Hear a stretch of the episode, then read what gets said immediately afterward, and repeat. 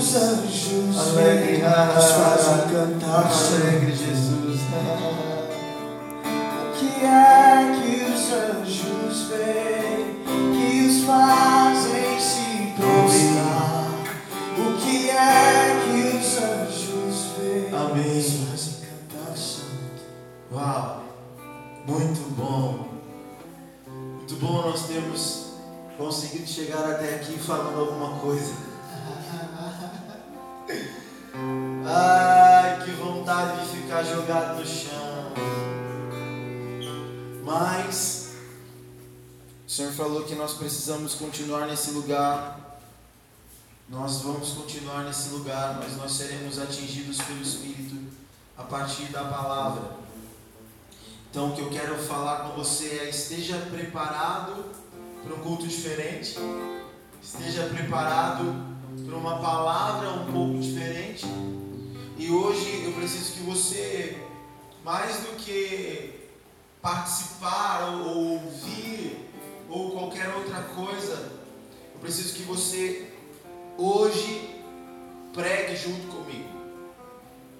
Você vai ministrar o seu próprio espírito a partir da palavra. Preciso que você se coloque no lugar daquilo que está sendo falado e como Paulo pede, eu quero te pedir, examine-se, pois o homem a si mesmo morreu, voltou, som, morreu, som, voltou. A gente ressuscita até o microfone aqui. Então, eu oro para que você se examine, sabe? Examine-se, pois o homem a si mesmo. Nós não teremos agora um momento de generosidade, nós vamos direto para o tempo de palavra. Se você já quiser, separe aí o teu caderninho, pegue o teu caderno, pegue o teu lápis, eu vou te dar dois minutos, é só o tempo de eu beber um pouco a água, para que você anote essa ministração, eu preciso que você anote a ministração. Algumas pessoas gostam de tema de ministração, então para essas pessoas eu ponho o tema. E o que eu quero ministrar hoje é arrumando a casa. Ok? Então hoje o que eu vou falar é sobre arrumar a casa. Que é que os anjos veem, que os fazem se prostrar. Que é que os anjos veem, que os fazem cantar santo.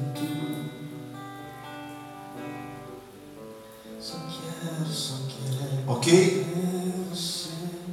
Sabe, queridos, quando a gente olha para o ministério de Jesus, quando a gente olha o que Jesus veio fazer na terra, quando nós olhamos para o tamanho do amor de Deus, nós entendemos claramente que Jesus ele veio para a terra com uma missão muito clara, um propósito muito bem definido. O propósito de Jesus na terra era João 3,16. O propósito de Jesus na terra era porque Deus amou o mundo, ele veio para que todo aquele que nele crer não perecesse, mas tivesse vida eterna. Então, vida eterna é o chamado, é o propósito, é o motivo de Jesus ter vindo à terra conceder vida eterna. Muitos de nós têm um entendimento equivocado sobre vida eterna. A gente acha que vida eterna ela vai começar depois da morte. Alguns acham que a vida eterna ela acontece quando nós formos arrebatados ou, ou, ou quando a nova Jerusalém vier para a terra. Então, muitas pessoas têm uma visão de vida eterna pautada no pós-morte ou pautada em quando o reino vier. Mas será que vida eterna é de fato isso? Jesus deixa muito claro, muito fácil de, de, de, de entender, de compreender quando a vida eterna começa, como entrar na vida eterna, como nós podemos acessar a vida eterna, viver em vida eterna. E aí, para isso, eu quero pedir que você abra comigo a tua palavra no livro de João, no capítulo 17, versículo 2. João, capítulo 17, versículo 2. Nós vamos passear muito pelo livro de João hoje. A gente vai dar uma boa de uma volta nesse livro e fundamentar muita coisa a partir de João 14. Mas por enquanto estamos em 17, ok? Então, João 14, João 15, João 16, João 17 são chaves poderosas de Jesus falando sobre vida eterna. João capítulo 17, versículo 2 diz o seguinte: Pois lhe deste autoridade sobre toda a humanidade, para que conceda a vida eterna a todos os que lhe deste. Essa é a vida eterna, que te conheçam, o único Deus verdadeiro, e a Jesus Cristo, a quem enviaste. Versículo 8: Pois eu lhes transmiti as palavras que me deste, e eles as aceitaram. Eles reconheceram de fato que vim de ti, e creram que me enviaste. Versículo 10: Tudo o que tenho é teu, e tudo o que tens é meu, e eu tenho sido glorificado por meio deles. Minha oração não é apenas por eles, rogo também versículo 20, tá? Por aqueles que crerão em mim, por meio da mensagem deles, para que todos sejam um. Pai, como tu estás em mim e eu em ti, que eles também estejam em nós, para que o mundo creia que tu me enviaste. Versículo 24: Pai, quero que os que me deste estejam comigo onde eu estou e vejam a minha glória, a glória que me deste, porque me amaste antes da criação do mundo. Então preste atenção. Se eu te perguntar nesse texto o que é a vida eterna, nós já temos uma resposta de Jesus sobre o que é a vida eterna. A vida eterna não é estar nas nuvens.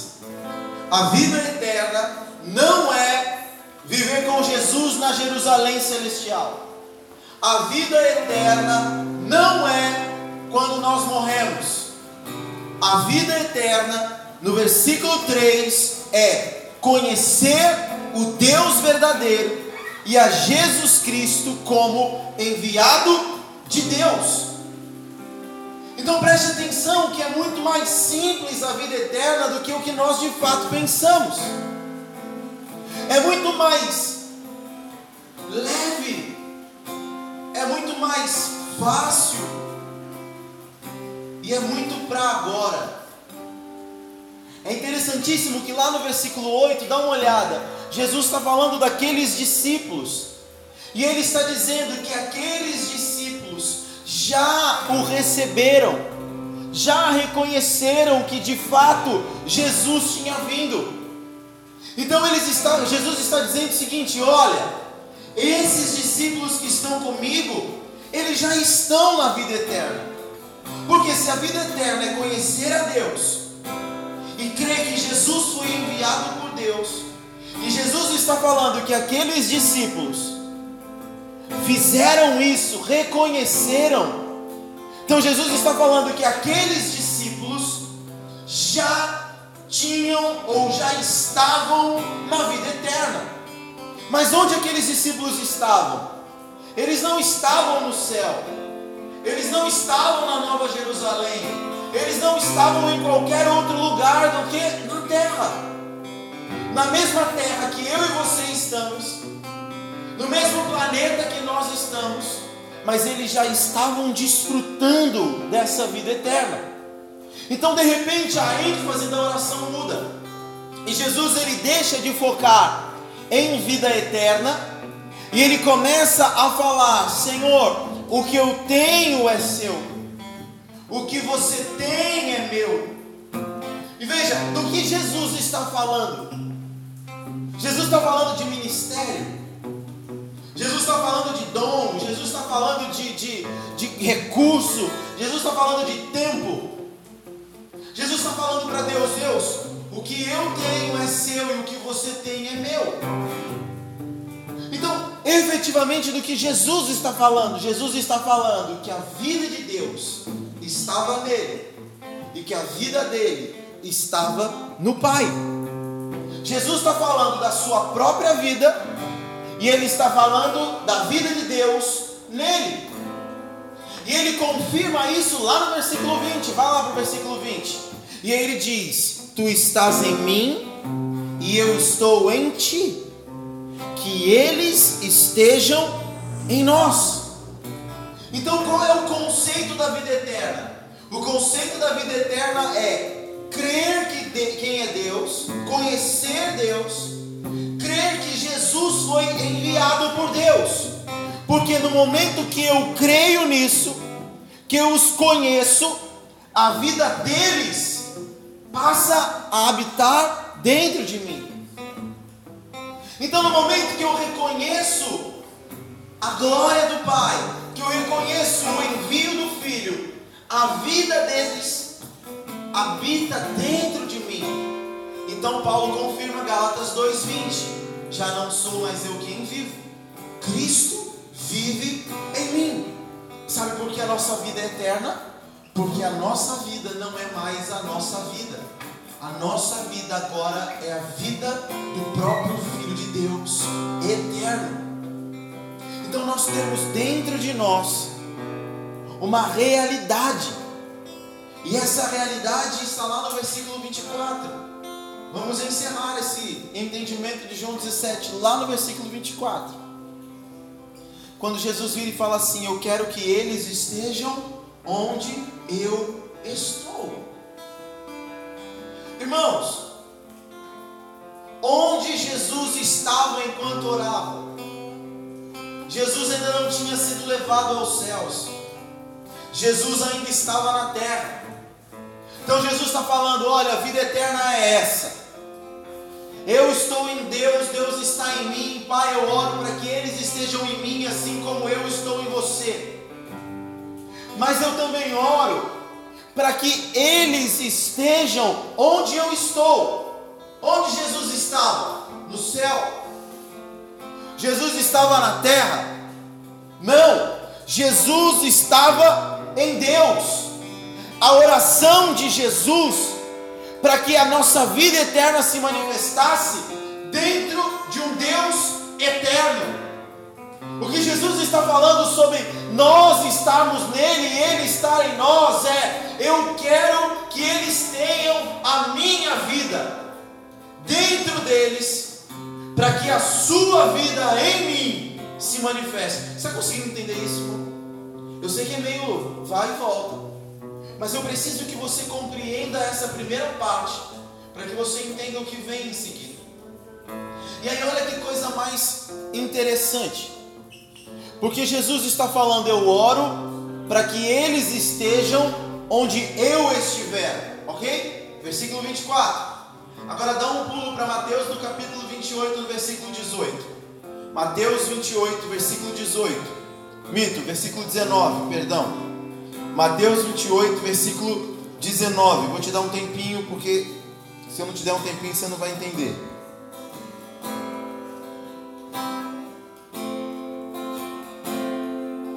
Mateus 28, versículo 19.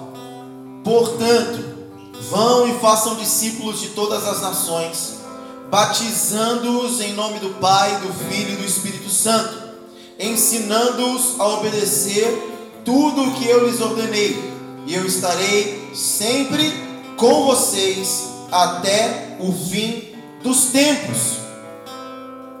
Olha que coisa interessante. João 17, Jesus está falando: Pai, eu oro para que eles estejam comigo. Fala assim, comigo.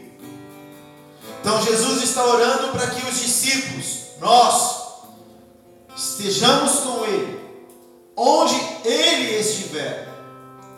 Mas lá em Mateus 28, no final da história toda, Jesus está falando: se vocês fizerem isso aqui, ó, então eu estarei com vocês sempre até o fim dos tempos.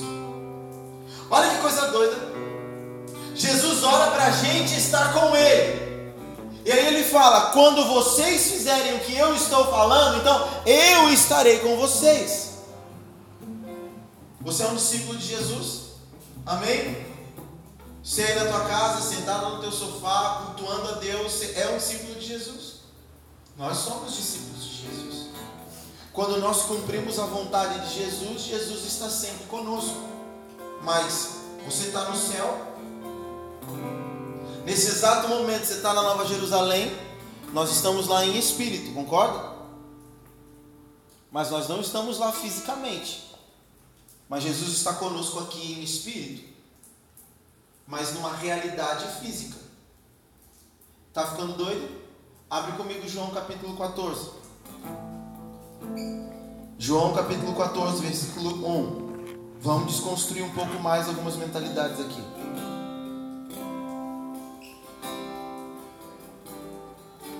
João capítulo 14, versículo 1.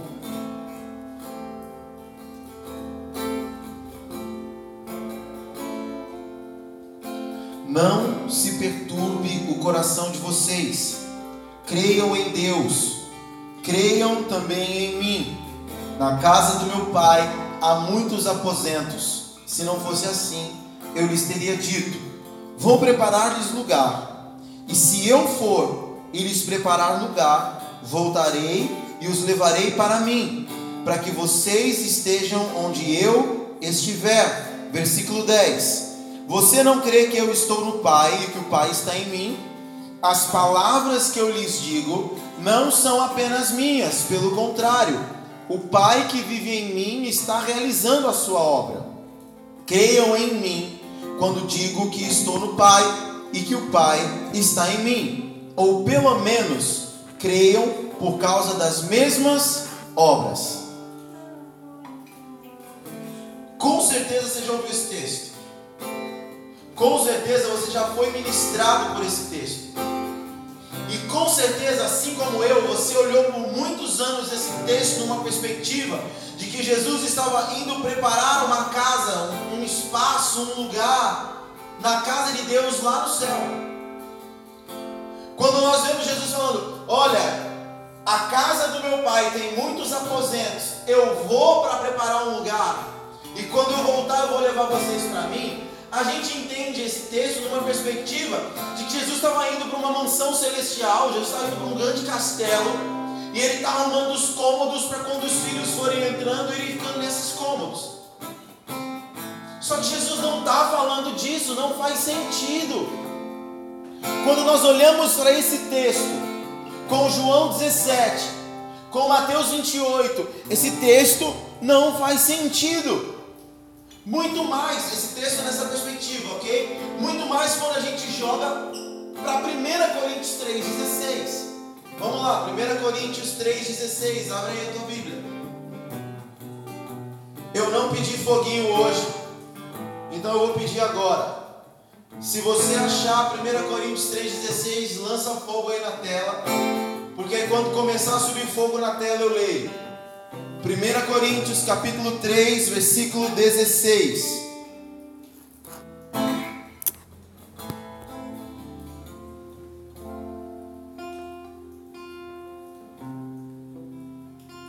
Ok? E o fogo, como é que tá? Sem fogo? 1 Coríntios 3,16 Achou, manda fogo para mim. Estamos cheios do fogo do Espírito, mas quanto mais fogo, melhor.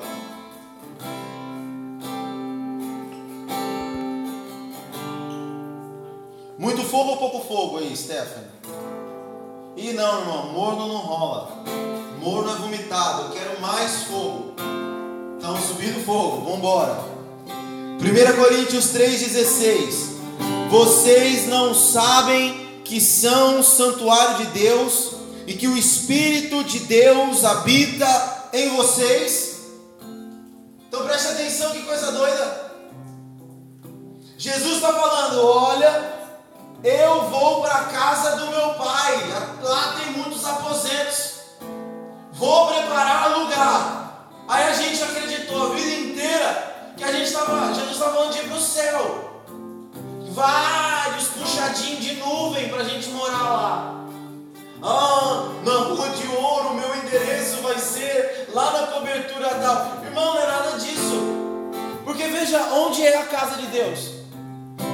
1 Coríntios 3,16: Vocês são santuário de Deus, e o Espírito de Deus habita em você. João 14 é anterior a João 17. João 17 é Jesus orando, o início desse culto. Mas João 14 é Jesus falando algo Jesus está falando sobre a casa. Mas preste atenção que João 14 ele fala: creiam em mim e creiam também em Deus. O que ele fala em João 17 sobre a vida eterna? O que é a vida eterna? João 17,3: A vida eterna é crer em Deus e crer que Ele me enviou. Então em João 14, Jesus está falando sobre a vida eterna.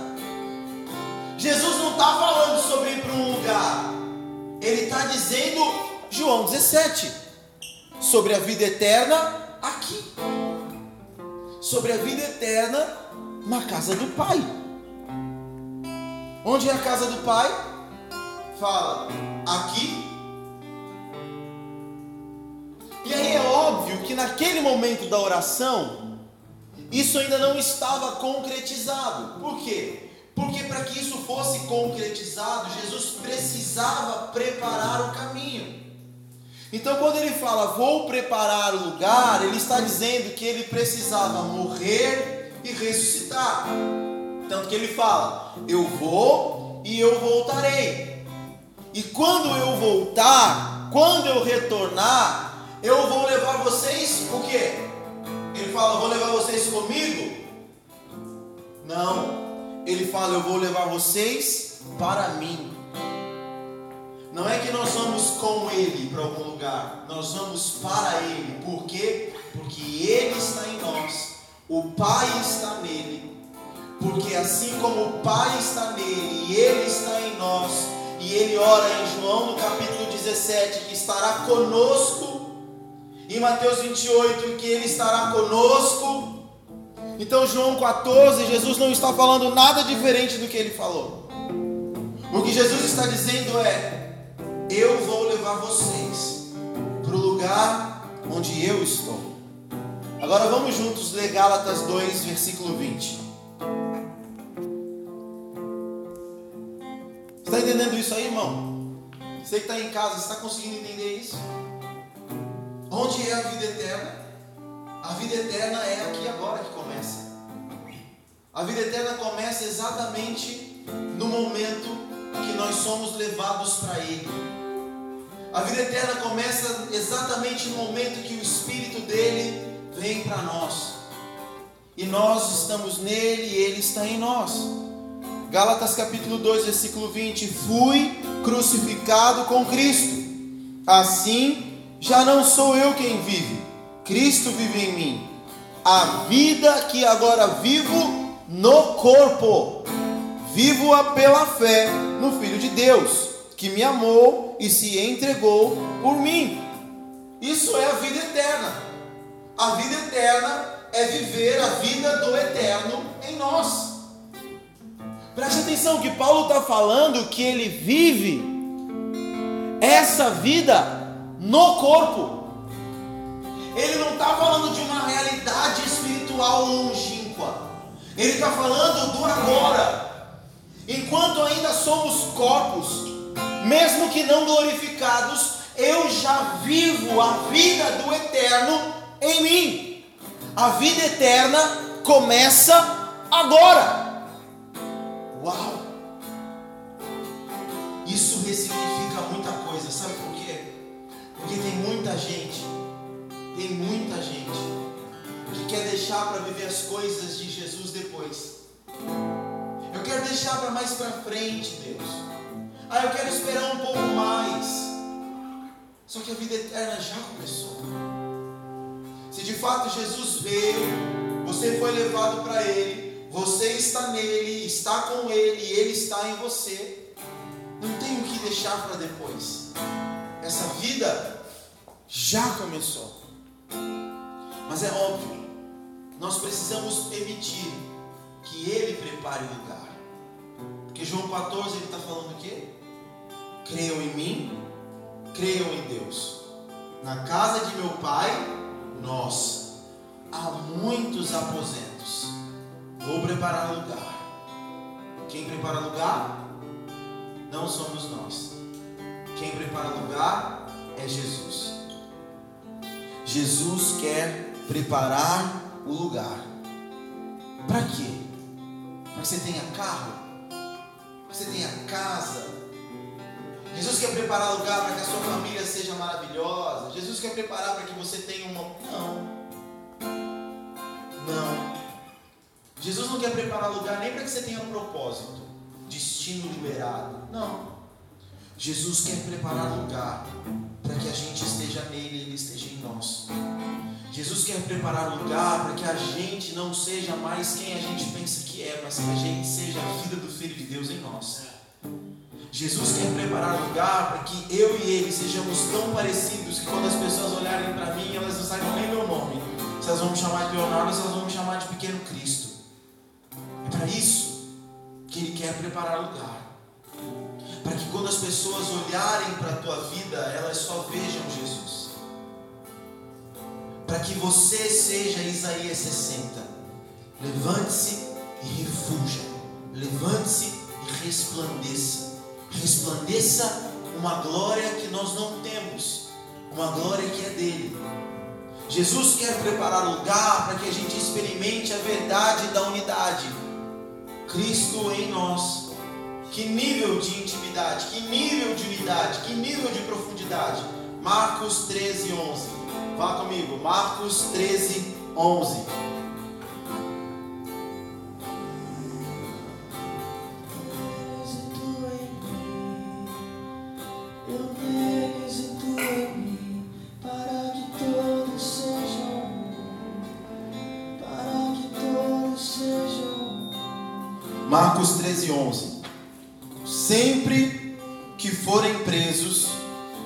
Levados a julgamento, não fiquem preocupados com o que vão dizer.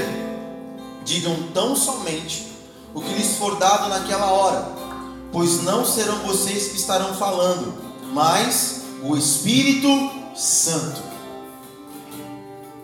Você já pensou chegar um momento que você simplesmente abre a sua boca e você não fala? o Espírito Santo é quem está falando. Você chegou um momento onde você de repente sente alguma coisa que não é você que está falando?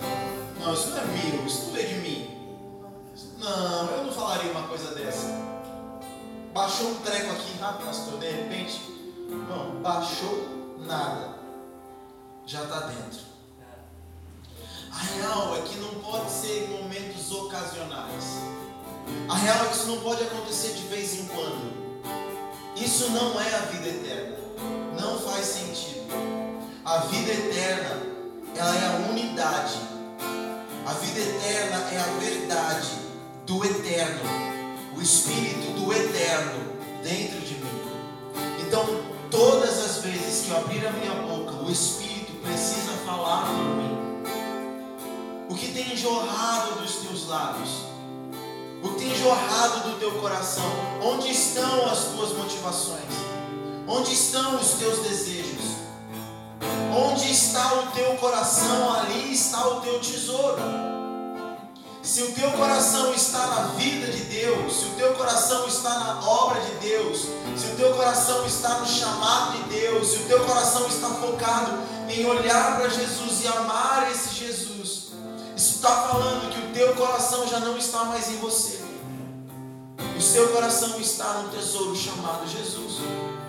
Mas se você ainda perde tempo se preocupando com como pagar as contas, o que eu vou fazer para viver, ai, como que eu vou me formar, se você tem perdido energia, se você tem gastado tempo com isso, Mateus no capítulo 6 vai falar que estas preocupações são coisas dos pagãos.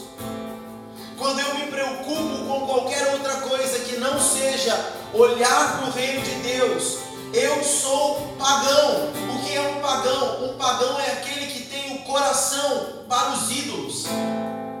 O pagão é aquele que tem o coração para qualquer outra coisa que não seja o sagrado, o divino, o que vem do eterno. Então, quando nós olhamos para essa realidade de vida eterna ser a unidade, nós entendemos que precisamos nos movimentar de forma que Jesus entre em nós e prepare o lugar para que o Espírito fale por nós e a partir de nós. Mas agora você me pergunta, como que eu vou fazer isso? Ô Léo, me dá um caminho. Você está falando, eu já estou aqui entendendo que eu tenho que fazer as coisas, mas para onde eu vou? Você vai agora para Apocalipse 3, 20. Apocalipse 3, 20. Nós vamos ler de verdade o versículo 19. 19 e 20. Apocalipse 3, 19 e 20.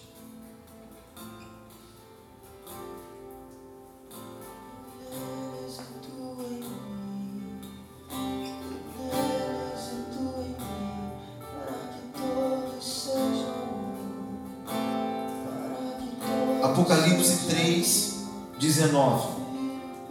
Repreendo e disciplino aqueles que eu amo. Por isso, seja diligente, arrependa-se. Eis que estou à porta e bato. Se alguém ouvir a minha voz e abrir a porta, entrarei e cearei com ele e ele comigo. Preste atenção. O que é arrependimento? Arrependimento é nós termos a consciência do nosso tamanho. Arrependimento é eu compreender o meu lugar, o meu papel, e que eu não tenho suficiência para resolver as coisas. Então, como eu não tenho suficiência para resolver as coisas, eu ouço a voz de Jesus.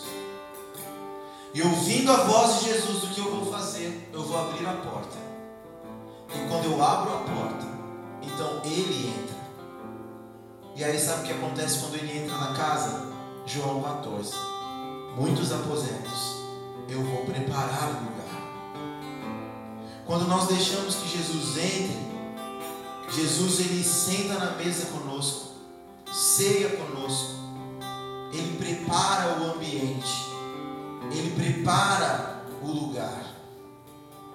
E hoje eu quero ministrar a tua vida sobre quatro áreas, quatro cômodos do teu interior, que nós precisamos permitir que Jesus entre. Existem muito mais áreas? Existem. Mas eu não tenho como ficar falando aqui milhares e milhares e milhares de tópicos.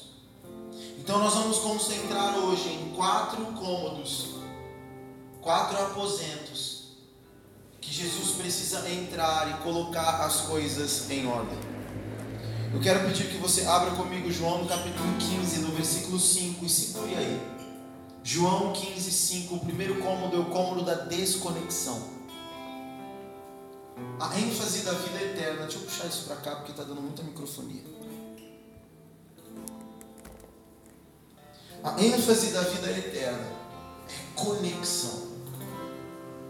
Pai em Jesus, Jesus no Pai, nós em Jesus, automaticamente nós no Pai. Isso é a ênfase da vida eterna. É isso que Jesus ora em João 14. Agora, não é que nos dias é, é, é difíceis a gente consiga simplesmente fingir que nada está acontecendo. Nossa, está muito zoado. Não, tira, Som. Ei, melhorou. João capítulo 15, no versículo 5. Eu sou a videira, vocês são os ramos. Se alguém permanecer em mim e eu nele, esse dá muito fruto, pois sem mim vocês não podem fazer coisa alguma. Preste atenção. Nós estamos vivendo dias difíceis. Louco é quem diz que não estamos. Mas não é que nesses dias difíceis esteja difícil se conectar com Deus. Na verdade, esses dias difíceis estão revelando o tipo de conexão que nós já temos com Ele.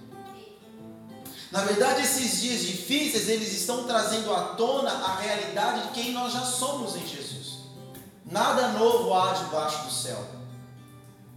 O que está acontecendo é que está vindo a evidência como já é a nossa vida.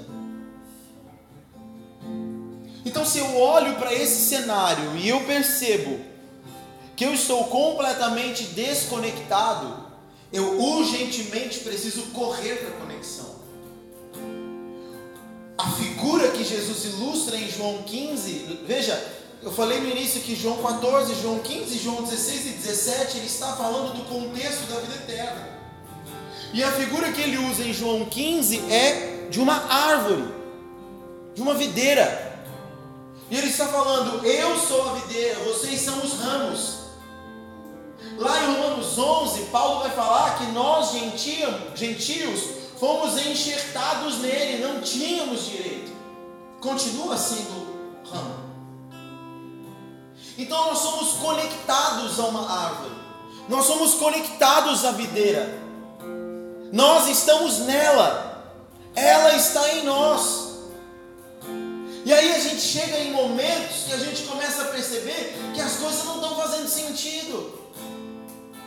O que dava certo não está dando mais.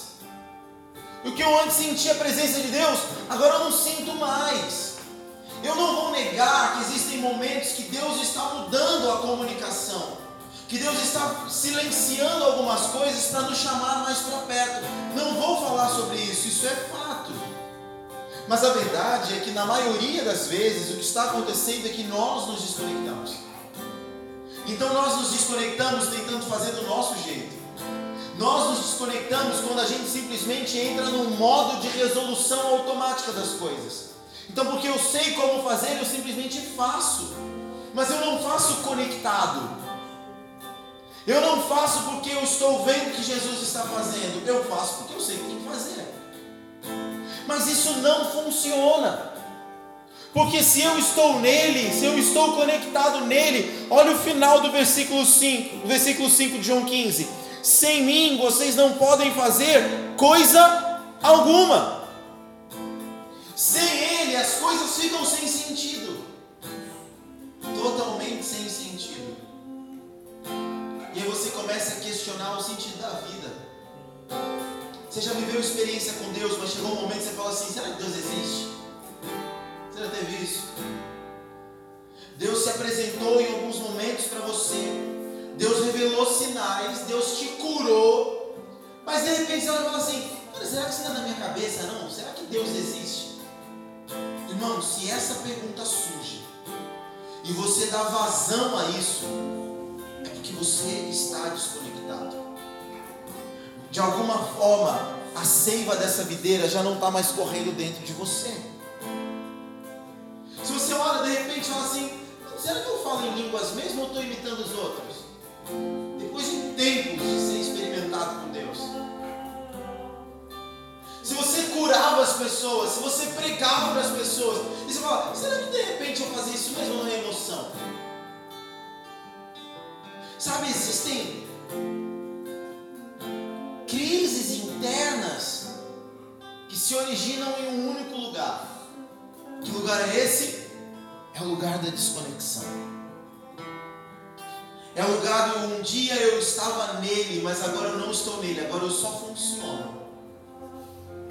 Se não for para funcionar nele, irmão, eu não quero funcionar.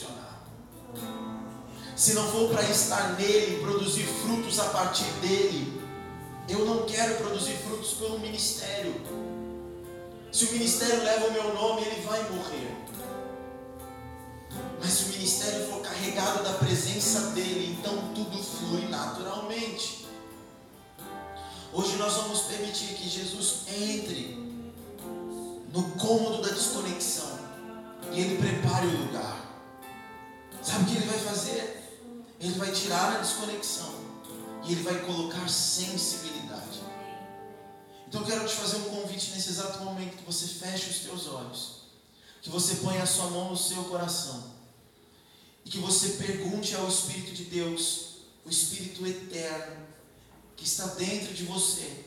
Que você pergunte, Espírito de Deus, eu estou desconectado? Pode ser que você nem precise perguntar, você já sabe. Pode ser que você já não sinta mais a presença, pode ser que você não chore mais como chorava, pode ser que você não se alegre mais como se alegrava, pode ser que você não faça mais as coisas como você fazia, e isso já seja a sua resposta. Então, o que nós faremos? Nós vamos chamar Jesus. E nós vamos pedir para que a sensibilidade dele venha sobre nós de novo. Apocalipse 3,20 fala: Nós vamos nos arrepender, abrir a porta e permitir que Jesus venha. Com os teus olhos fechados, a tua mão sobre o teu coração. Fala, Senhor Jesus, que toda desconexão seja retirada da minha vida agora.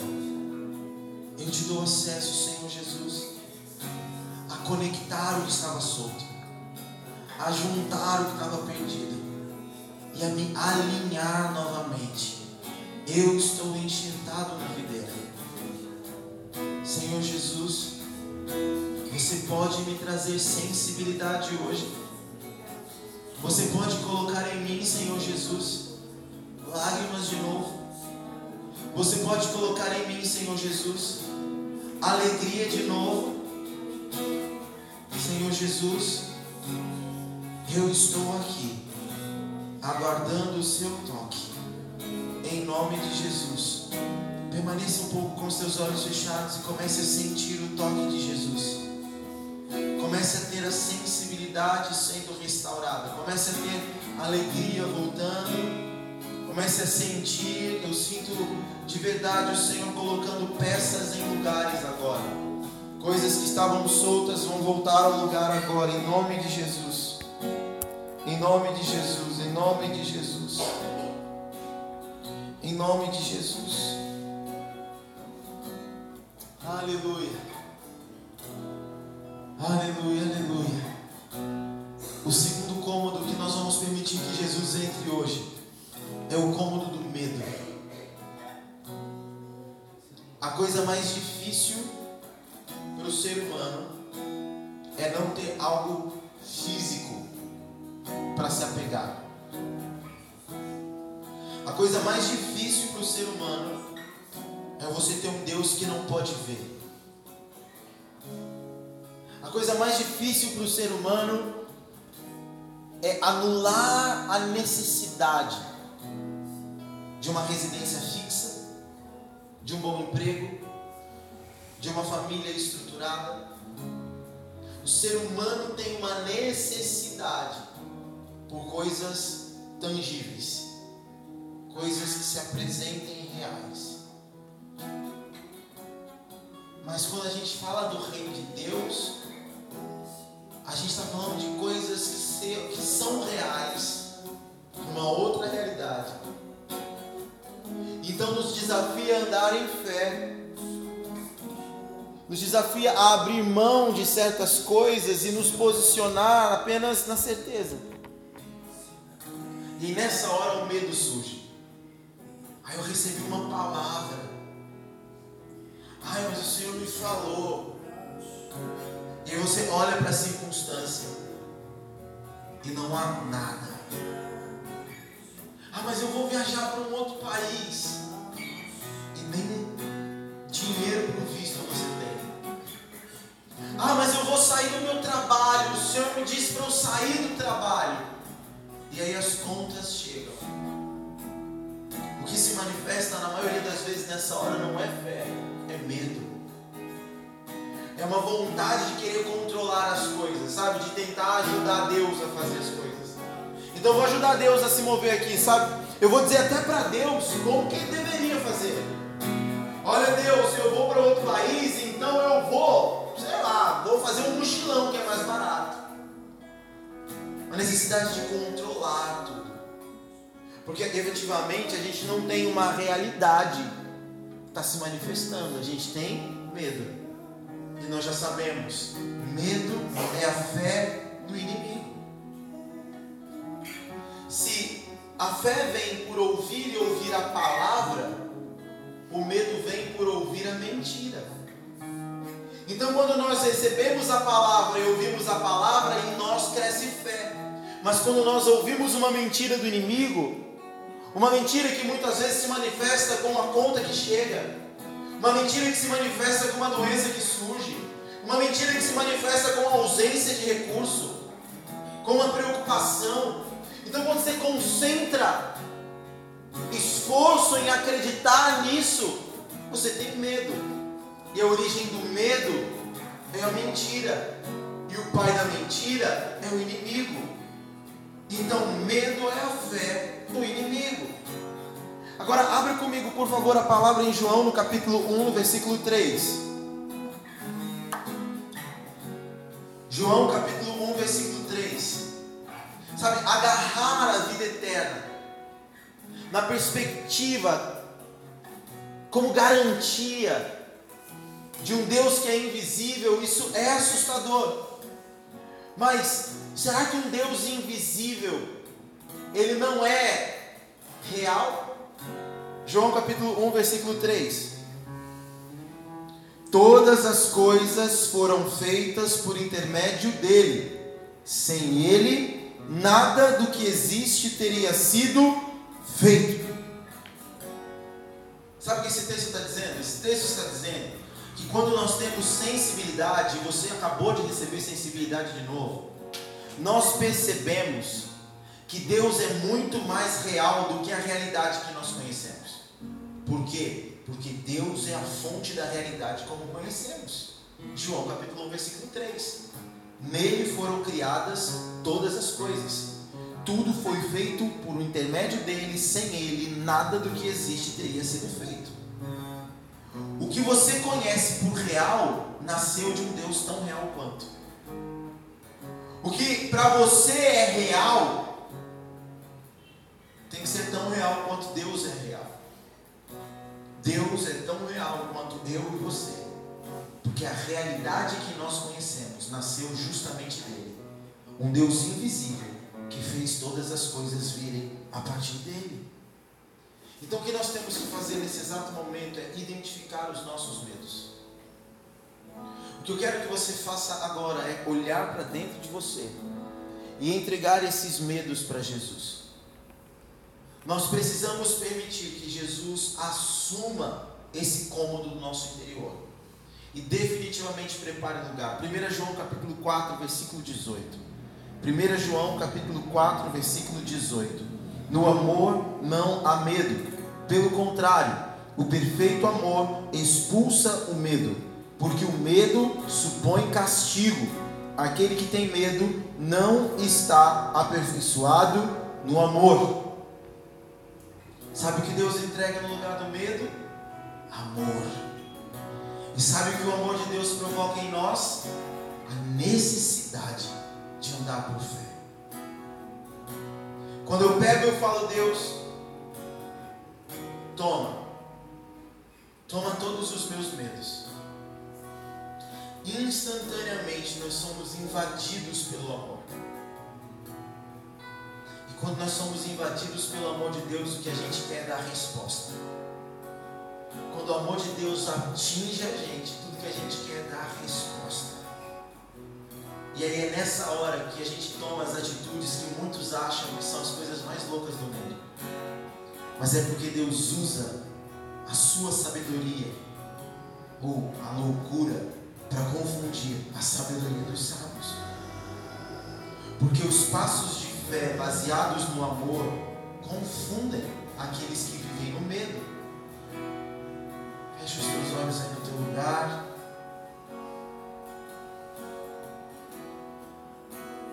Repete assim comigo, Senhor, do que eu tenho medo. Espera Jesus te mostrar.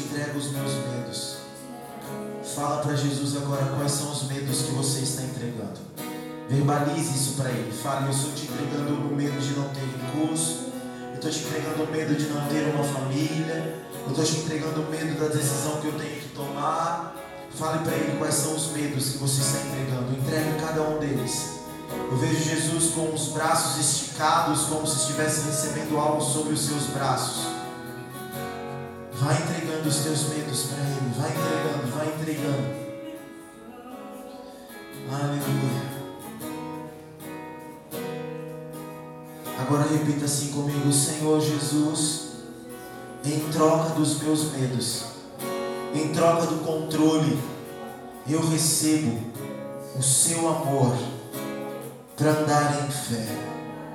Senhor Jesus, toca-me com o teu amor agora. Toca-me, Senhor Jesus, com o teu amor agora.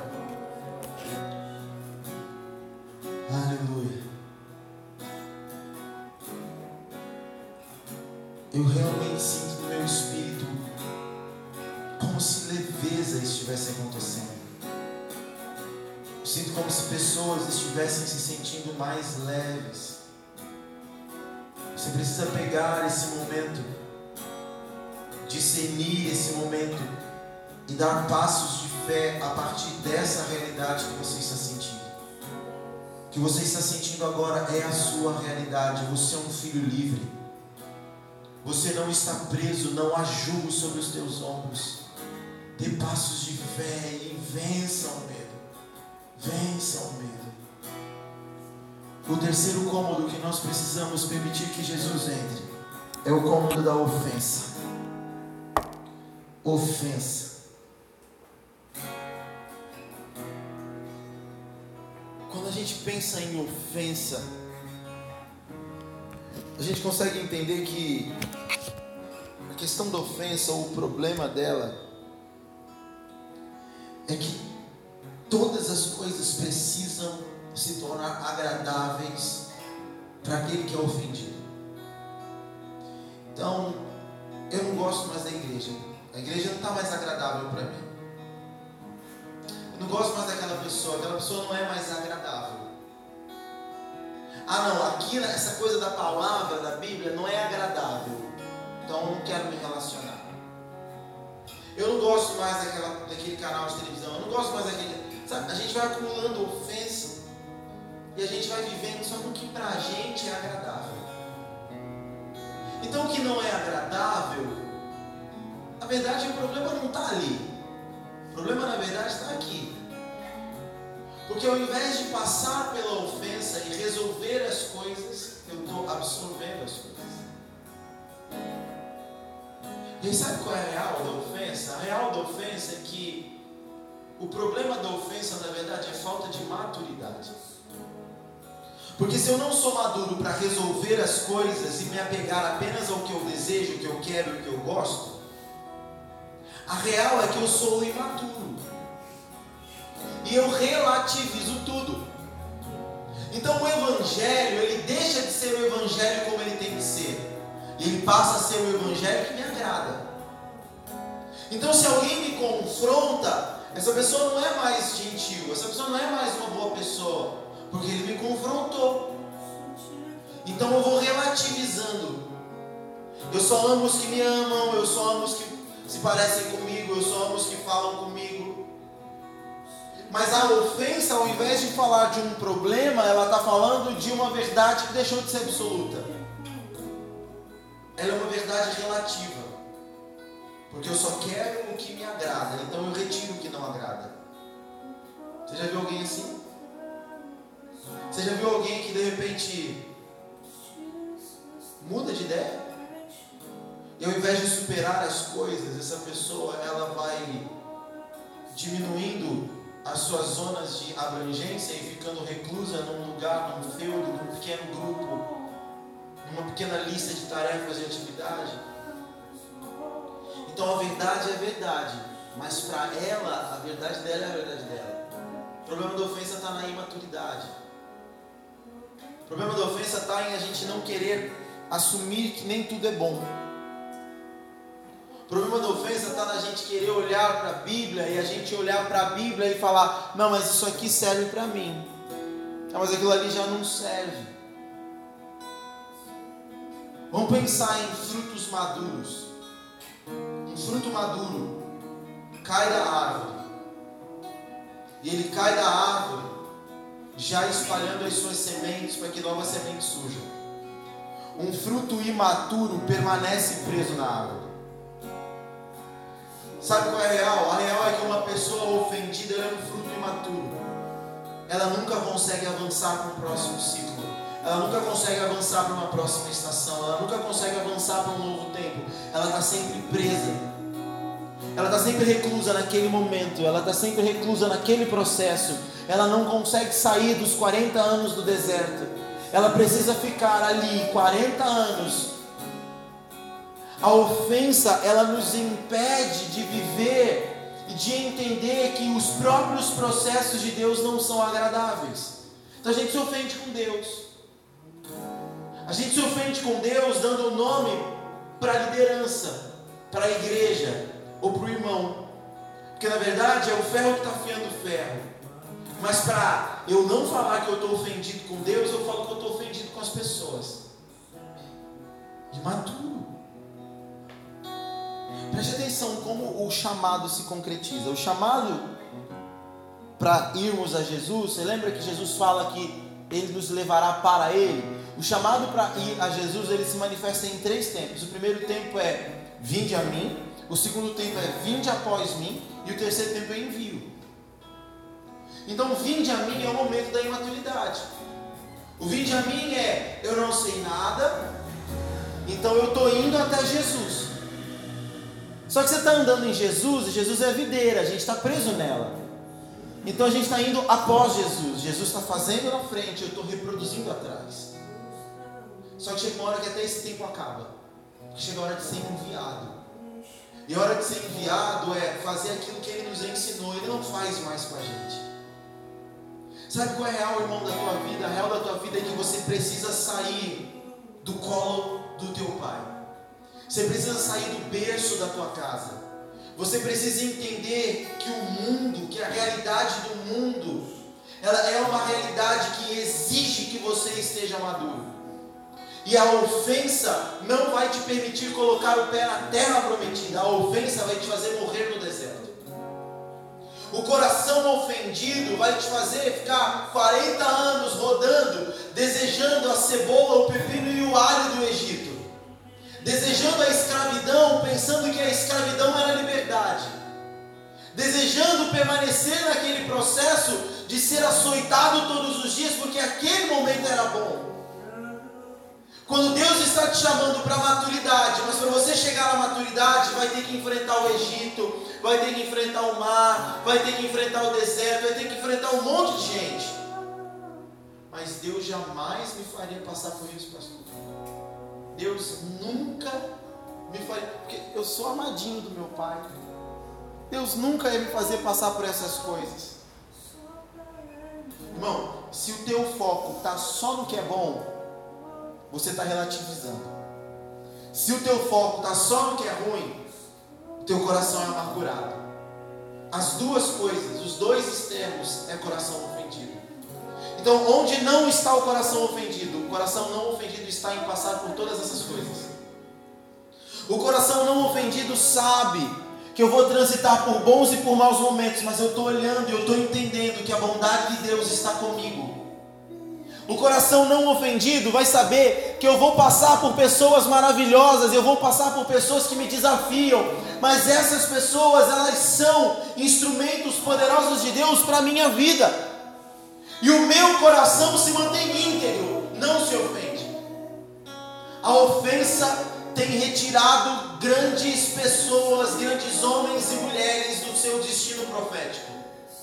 Porque ao invés de assumir que precisa amadurecer, essas pessoas preferem voltar para a cebola, para o pepino e para o alho do Egito.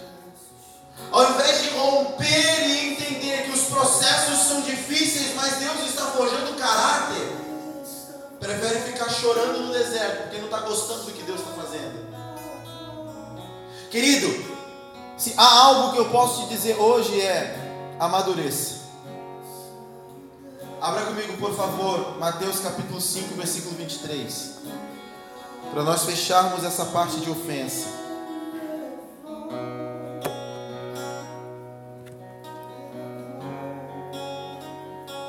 Eu prometo que só agora vai ser um cajado, tá?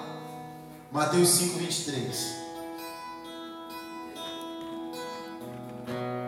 Portanto, se você estiver apresentando a sua oferta diante do altar e ali se lembrar de que seu irmão tem algo contra você, deixe a sua oferta ali diante do altar e vá primeiro reconciliar-se com seu irmão. Depois, volte e apresente a sua oferta. Deixa eu falar algo. Jesus pede a nossa vida como oferta. E Jesus está dizendo o seguinte: se você descobrir que tem alguma coisa contra o teu irmão, ou que teu irmão tem alguma coisa contra você, pare imediatamente o que você está fazendo. e vá resolver a sua ofensa. Só depois continue fazendo o que você estava fazendo. Se você exerce, ministério, se você prega, se você canta, se você recolhe oferta, se você vai à igreja, se você faz o que você quiser na tua vida e se você entende que você é um ministro em tempo integral, se você trabalha, se você vem sacolé para Jesus, mas você tem ofensa no teu coração, e mesmo assim você continua fazendo, você só está perdendo tempo. Jesus não recebe nada. Jesus só recebe coisas daqueles que liberaram o coração da ofensa. Jesus só recebe o ministério daqueles que não têm ofensa. Jesus só recebe o sacrifício, o trabalho daqueles que não têm o coração com ofensa. Jesus só recebe o tempo daqueles que não têm o coração com ofensa. Se você está entregando algo, mas há ofensa no teu coração, você só está perdendo o seu tempo. Mais nada. Nada. Se você chega na igreja de bico com outro irmão, você nem precisa vir para a igreja, querido. Fica na sua casa, está só perdendo tempo. Vê fantástico, te acrescenta. O que eu quero te dizer é que não há como relativizar o Evangelho. E se você se ofendeu comigo, não é problema meu. Amadureça.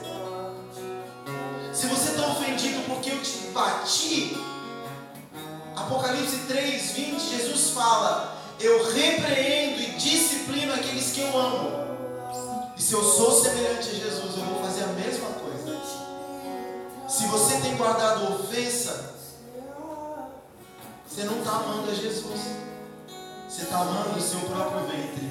Porque a sua vida ainda é mais importante do que as outras coisas. Porque para você é melhor ser agradável a você. Relativizando. Imaturo. Então quero dizer algo hoje. Principalmente para os dessa comunidade. Se há alguma ofensa que você carrega por alguém, resolva isso agora. Quando acabar esse culto, chame no WhatsApp, ligue, peça perdão, se reconcilie. Porque se você estiver exercendo ministério, fazendo qualquer coisa, e o teu coração estiver ofendido, você é fogo estranho no altar. Deus não recebe fogo estranho. Então, o que Deus nos dá em troca da ofensa? Maturidade. Simples. Mas você quer receber maturidade? Irmão, você quer receber maturidade? Sabe como você vai receber maturidade? Sendo ofendido. É assim. Bem-aventurados são aqueles que em meu nome forem perseguidos. Aqueles que não são dignos de aborrecer irmãos, pai, mãe e aborrecer a si mesmo por mim, não são dignos de mim. Se você quer amadurecer, prepare-se para ser ofendido e deixar a ofensa no lugar dela, mantendo o seu coração íntegro.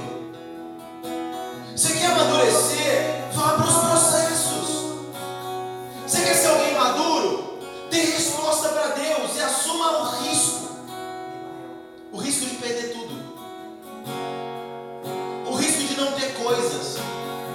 O risco de ficar sozinho. O risco de ter o seu nome talvez manchado. Ah, mas Deus nunca faria isso comigo. Não, Deus não faria isso, não. Deus permite que as pessoas percam a cabeça. Deus permite que as pessoas morram no Oriente Médio.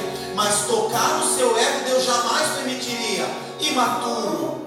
Bebezinho de papai. Amadureça. Mas para Deus colocar maturidade, eu preciso querer ser ofendido. Você quer ser ofendido? Então feche os seus olhos e faça a oração perigosa. Diga assim comigo, Jesus, hoje eu vou resolver todas as minhas ofensas. Eu vou me reconciliar com quem eu tenho que me reconciliar. E eu quero receber de você maturidade. Então eu estou pronto, Jesus, para ser ofendido.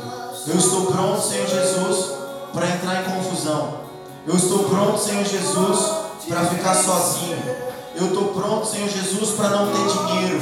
Eu estou pronto, Senhor Jesus, para aborrecer a minha própria vida. Eu estou pronto, Senhor Jesus, para entrar nos processos que me doem. Eu estou pronto, Senhor Jesus, para ter a minha reputação manchada. Eu estou pronto, Senhor Jesus, para ser tocado no que eu acho que é coerente. Só para amadurecer, Jesus. Amém. Se você fez essa oração, você está perdido, querido. Quarto cômodo.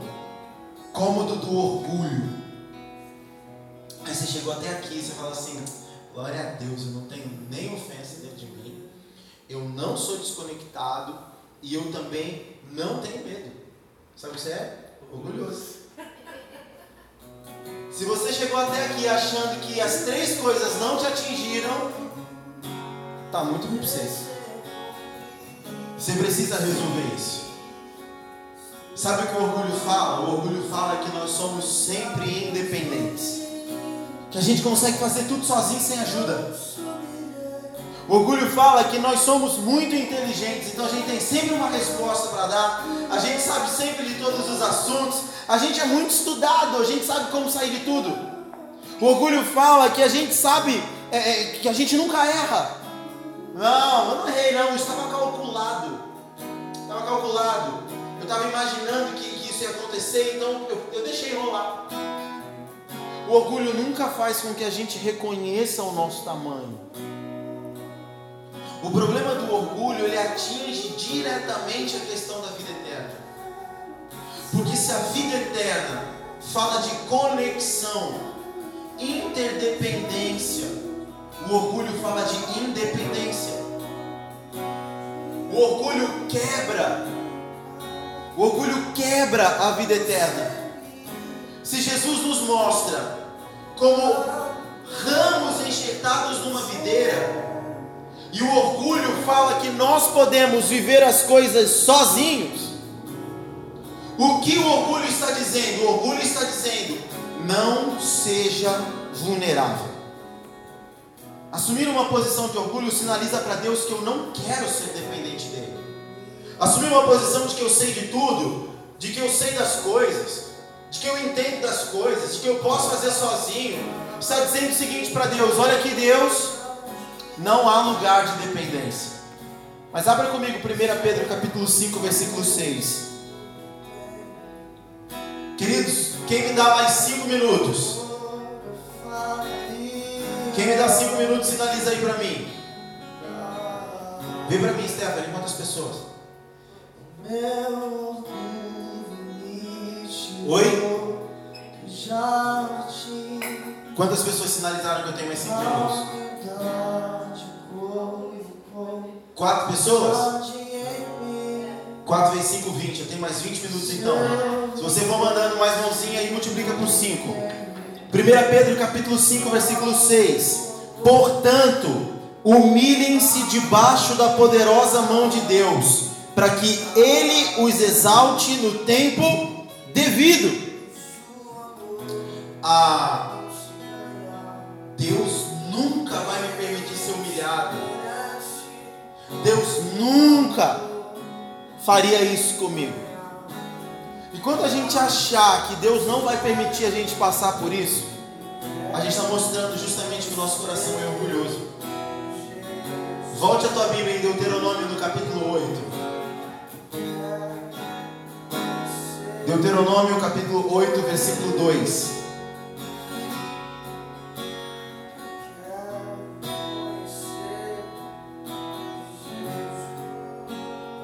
Deuteronômio 8:2. Lembre-se de como o Senhor, o seu Deus, os conduziu por todo o caminho do deserto durante esses 40 anos, para humilhá-los e pô-los à prova, a fim de conhecer suas intenções, se iriam obedecer aos seus mandamentos ou não. Olha o que Deus fez. Deus mandou o povo para o deserto para humilhar, provar, para conhecer as intenções do coração. Quer que eu traduza? Orgulho. Deixa eu humilhar você aqui para ver como é o seu coração. Deixa eu te fazer passar por uma dificuldade, uma provação, para que o teu coração se revele. Porque é no momento de dificuldade que o nosso coração aflora, irmão. E aquilo que você falou, sou curado, na verdade estava só escondido debaixo do tapete. E aí bate um vento, o tapete sai, a poeira escondida surge. Sabe quando a gente descobre como o nosso coração é? Se a gente sabe demais das coisas, é quando a gente é provado e humilhado por Deus. Deus vai me humilhar, não é esse tipo de humilhação. Mas se eu amo a Deus, eu estarei pronto para todo tipo de humilhação. Porque o orgulho me retira de Deus. O orgulho me retira da videira.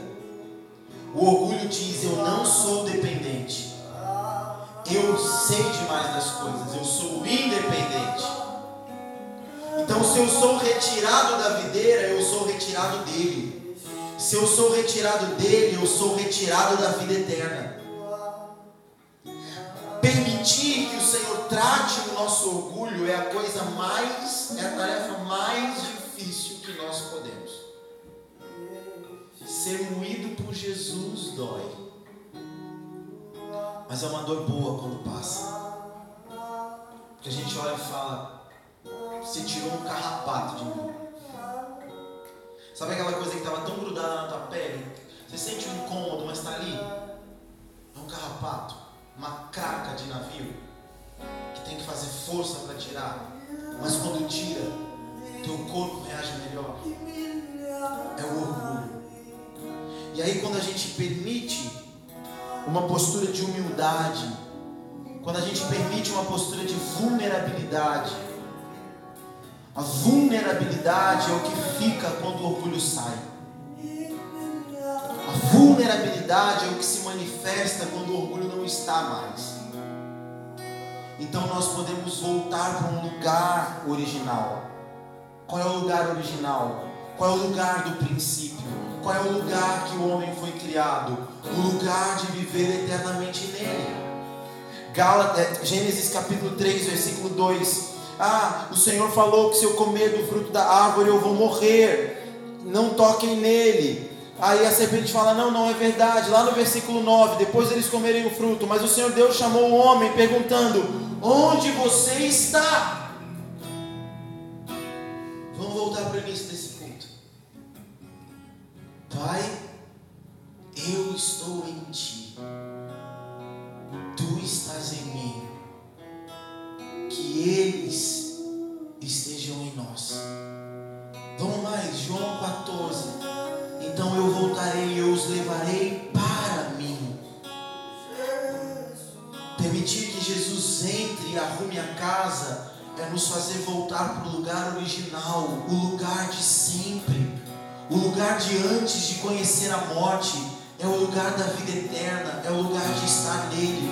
Por isso que o homem podia comer do fruto da árvore da vida.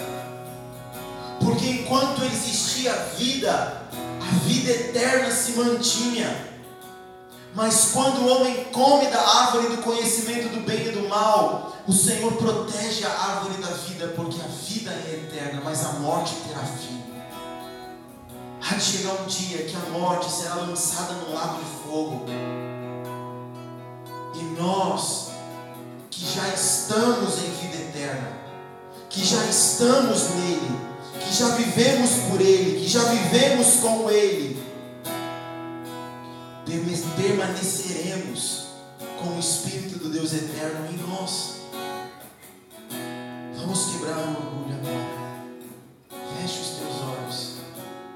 Você não quiser fazer essa oração, não faça. Porque se você fizer, você não vai ter controle do que pode acontecer na tua vida. Então não faça a oração para servir como um voto de tolo. Se você realmente quiser entregar o orgulho para Deus, se você realmente quiser permitir que o Senhor simplesmente venha e assuma o lugar dele, que arrume toda a casa, assumir um lugar de vulnerabilidade, então você vai orar isso. Fale, Senhor Jesus, eu te entrego toda a minha independência, eu te entrego toda a minha sabedoria humana, eu te entrego todo o meu coração orgulhoso. Eu entrego toda a origem do orgulho para você agora, Senhor Jesus. E eu quero ser 100% vulnerável na Sua presença. Eu quero ser 100% vulnerável para o meu papai. Quando eu não souber o que falar, quando eu não souber o que dizer, eu vou assumir que eu não sei. Quando eu não tiver resposta, eu vou assumir que eu não tenho resposta. Quando eu precisar de ajuda, eu vou correr para os teus braços para que o Senhor me ajude. Recebe o orgulho hoje, recebe a autossuficiência, recebe o autocontrole, recebe toda a necessidade que eu tenho de ser alguém que sabe das coisas. E eu admito, Senhor Jesus, eu não sei de nada. Faz de mim alguém vulnerável, Senhor Jesus. Senhor Jesus, se eu te entrego hoje o meu orgulho, qual a verdade você tem para mim? Alguns vão receber palavras, outros vão receber visões. Tire um tempo de oração, tire um tempo de oração.